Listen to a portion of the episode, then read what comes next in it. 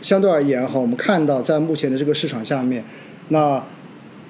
监管机构鼓励更多的资金入市，对吧？然后尤其是鼓励更多的资金进入到权益市场，应该说是一个非常明确的政策导向，对对吧？希望整个资本市场能够活跃起来。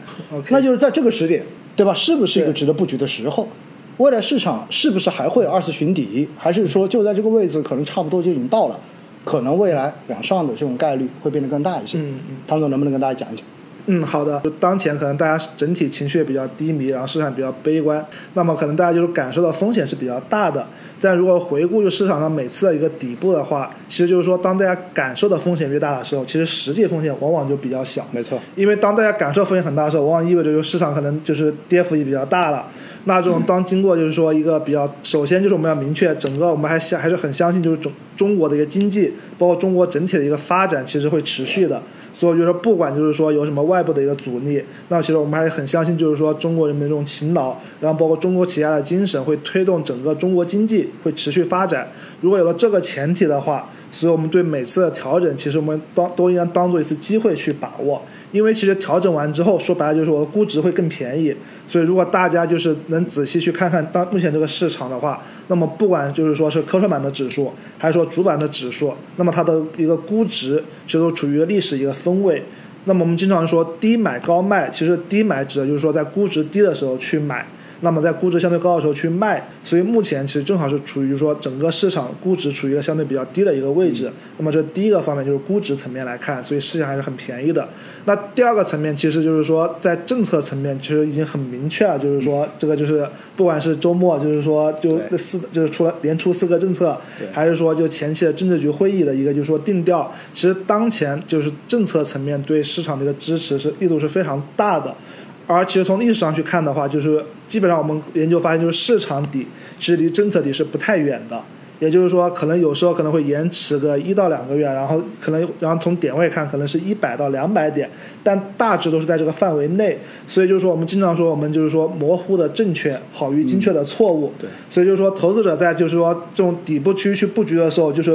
不应该去想到就是我就我买到最底部了，因为如果每次就是说都你买到最底部，那市市场钱都给你赚走，其实也不太现实。所以我们只要就是说有一个大概的一个就是说底部区域去布局就 OK 了。那么我觉得当前呢，其实就处于一个就是说一个底部的一个区域，不管从政策面来看的话，还是估值来看，其实都是的。那最后我们还是还是要回到基本面的一个情况。那么其实就是说，本轮就是说，就是说，特别是八月份这轮下跌，大家最担心的肯定还是就是说整个经增长的一个风险。那么其实就是说，我们也看一下历史，就是说这一轮就是说，首先从 PPI 来看的话，因为其实 PPI 这一轮就下降的一个幅度已经达到历史的一个就极值了。所以就是说，从它的一个下降幅度来看，也是具备一个反转的一个条件。那么历史上就 PPI 的一个就是它是一个就是说工业企业盈利的一个就是说先导指标，也就是说当 PPI 出现拐点之后，那么后面往往意味着工业企业盈利也出现了拐点。所以呢，我们觉得就是说，其实目前整个基本面其实是具备了一个反转的一个条件的。所以我觉得大家对整个就是说经济的增长也不用太悲观。所以综合来看，我觉得就是目前还是就是说很好的一个布局的一个时间点。嗯，好的，其实唐总就从三个方面哈跟大家强调了对于市场的这种信心，对吧？不管是从现在的估值也好，然后从基本面也好，然后从整个市场整体的一个状况也好，实际上呢，大家一定要明白一点哈，情绪差的时候，坏消息永远都是传得更快的，对对吧？对经常会说，在情绪差的时候，你有一万个好消息，最终也会被一万零一个坏消息给压掉。但是回过头来呢，等到市场情绪好的时候，你会发现所有的利空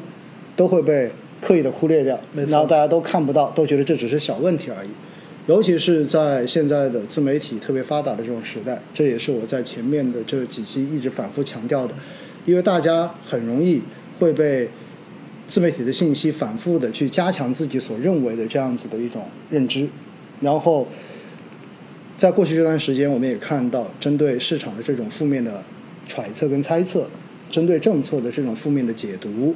那么使得很多人的话，实际上现在对于市场的这种悲观情绪，我个人觉得是超过了过去我所经历的，就过去十多年所经历的这几次这样子的负面的，就是市场走低的时候的这种感觉，这种短期的所谓的利好也好，或者短期的这种消息出来也好，对于市场的这种影响，更多的还是情绪面的。没错，对吧？因为你说这个政策出来，是不是就立马改变了整个市场的生态或者整个市场的面貌？我个人觉得从来都不是的，对更多的就是改变了你的情绪。对你情绪上面大家可能都转正了，OK，市场的表现就会很好。但是哈，作为投资来讲，刚才唐总特别强调，也是我们一直反复强调的，追求模糊的正确，好过追好过最后是一个精准的错误。也就意味着不要去判断说哪个点是市场的拐点，哪个点是市场的最低点，对对吧？不是说这个政策哦，我就在猜哪一天会出政策，只要我猜对了，我就赚大钱。这种想法，我建议大家真的不要去，不要去有。就好像上周我说我自己有加仓，结果有很多人就说哇，你加对了，你看加完之后政策又出了。我经常看到这种消息，我就苦笑哈。我说加不是因为我在赌政策，对加是因为我发现现在市场就是处在一个底部的区间，对你百分之十以下的估值分位绝对是个底部，对不对？那么在底部，同时又叠加我自己手中有这个流动性，而我的仓位，我个人觉得是可以再增加的。那么在便宜的时候多买一点，那这不就是对的事情吗？没错，所以买了之后，它是不是马上涨？跟大家说句实话，我一点都不关心。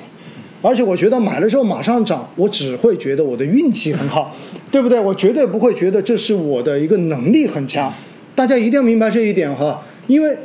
这么多年下来，我们都看得很清楚，没有太多人具备在市场中间精确的去猜高低点的这种能力的。对对对，大家都是去做概率上面胜率更大的这个事情，没错然后我做了之后，大概率未来能够赚钱，但是这个时间的长短，没有人能够准确的预知的。所以，目前这个时点就是一个市场的底部区间，没有人敢说现在就是最低点。对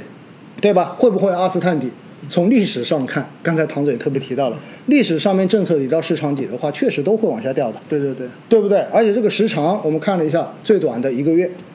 最长的可能也要到两个半月，对对对左右的时间，然后它就到了这个底。所以这一次会有多长，不知道。但是不管怎么样，现在就是在一个底部的区间，所以在这个底部区间，根据自己的资金的一个准备的情况，根据自己的风险承受能力，根据你自己对市场的认知，然后制定好补仓或者是躺平，对吧？你说我我没钱了，那你躺平也可以啊。这就是我经常说的，当市场恐慌的时候，你买也对，不买也对，但你卖大概率是不对的，对吧？对这个时候你说我要去割肉，那我觉得似乎这就不是一个很明智的决定了。对，其实大家如果就是有老基民，可以回顾一下二零一八年。想想想，二零一八年的情况应该是远比现在就是更严峻的，因为当时是贸易战刚刚开始，然后大家其实谁也不知道未来会怎么样，因为毕竟就是说这种就是全球贸易这种就是发展这么多年，然后突然开始就是说要贸易战要逆全球化，那这个就是说当时逆全球化这个词可能很多人还不太理解，对所以就当时可能是更加迷茫，加上可能当时医药也是有集采。然后包括还有就是，我记得那时候还有民营企业这种暴雷，也是就是民营企业各种暴雷，所以当时其实就是说这种负面情绪、负面消息，然后包括就是说大家可能对未来这种迷茫，可能是更加就是严峻的。但是如果大家回过头来看的话，那个时候反而就是就是说，就未来就是三年就是流失的一个一个底部区间，就未来两年多一个牛市的底部区间。所以其实大家可以就如果就是老金民可以对比一下，可以看看就是说，其实现在情况是远比当年要好的。其实您说到二零一八年，我印象特别深刻，因为当时是十月份，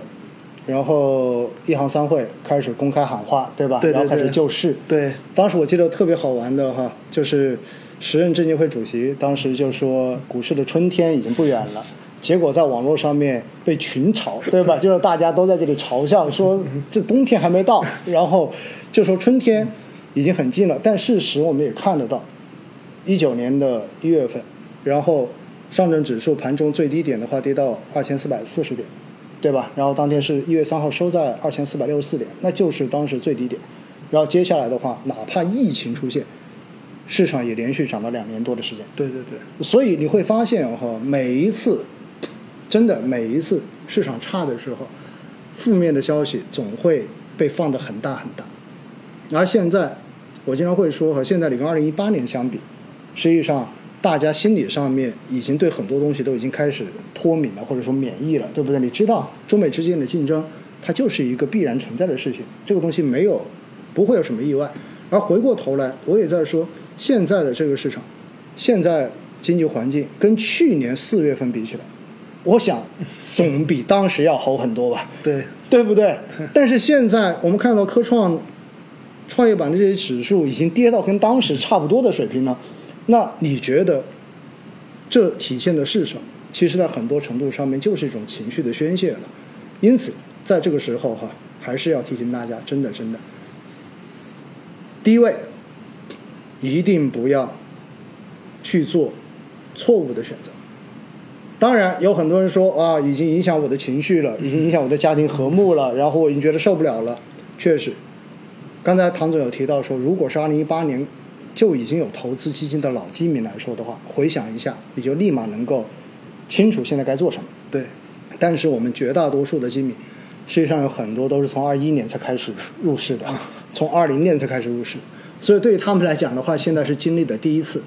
所以呢，经历第一次你是没有经验的，没有经验你会更加的慌。所以呢，我觉得哈，对于大家来讲的话呢，说到底还是那句话，我们的投资还是要